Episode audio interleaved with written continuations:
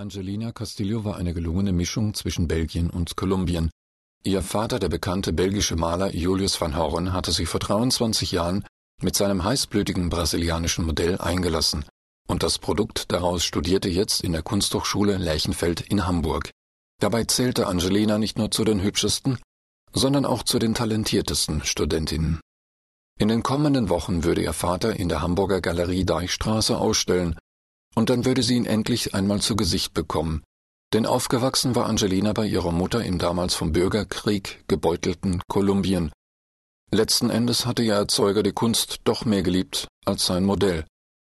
Im Gegensatz zu ihrer dunkelhäutigen Mutter besaß Angelina eine eher zart gebräunte, eine rassige Figur, halblange schwarze Haare und bemerkenswert blaue Augen. Kurz gesagt, sie zog Männer an, wie Motten das Licht.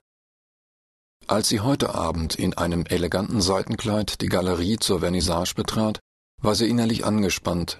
Sie hoffte, dass ihr Vater auch da sein würde und fragte sich, ob er sie erkennen würde.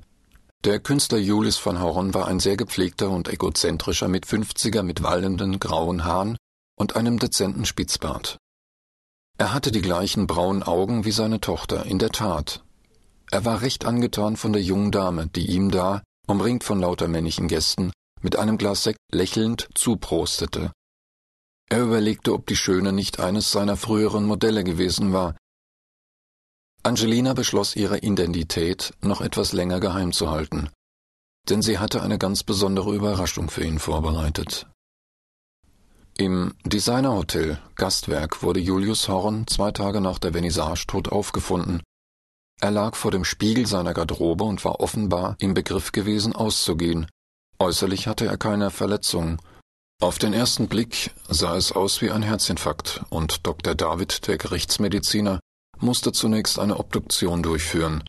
Die tatsächliche Todesursache aber verblüffte ihn dann genauso wie Hauptkommissar Welsch und seine Partnerin Rita Holt. Phyllobates terribilis, murmelte Welsch vor sich hin, als er den Bericht des Pathologen las. Der schreckliche Pfeilgiftfrosch. Sein Hauptgift reicht aus, um hundert Menschen zu töten.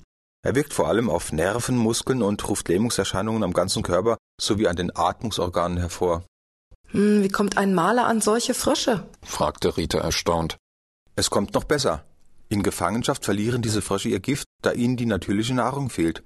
Denn aus Ameisen, Termiten und Tausendfüßlern synthetisieren sie die Vorläufersubstanzen der Gifte.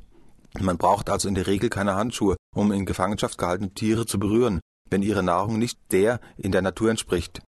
Das heißt also, es kann sich um kein Terrarientier handeln. Stimmt, es muss entweder ein vor kurzem wild gefangenes Tier oder das pure Gift gewesen sein. Wieso macht sich ein Mörder solche Mühe? Das gleiche Resultat erreicht man schließlich auch mit Cyankali oder E605. Und da kommt man leichter dran. Welch zog die Schultern hoch. Das wüsste ich auch gerne.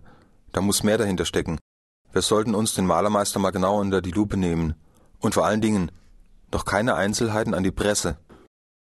Welsch konnte sich vorstellen, was eine solche Mordwaffe für einen Aufruhr in der Boulevardpresse verursachen würde.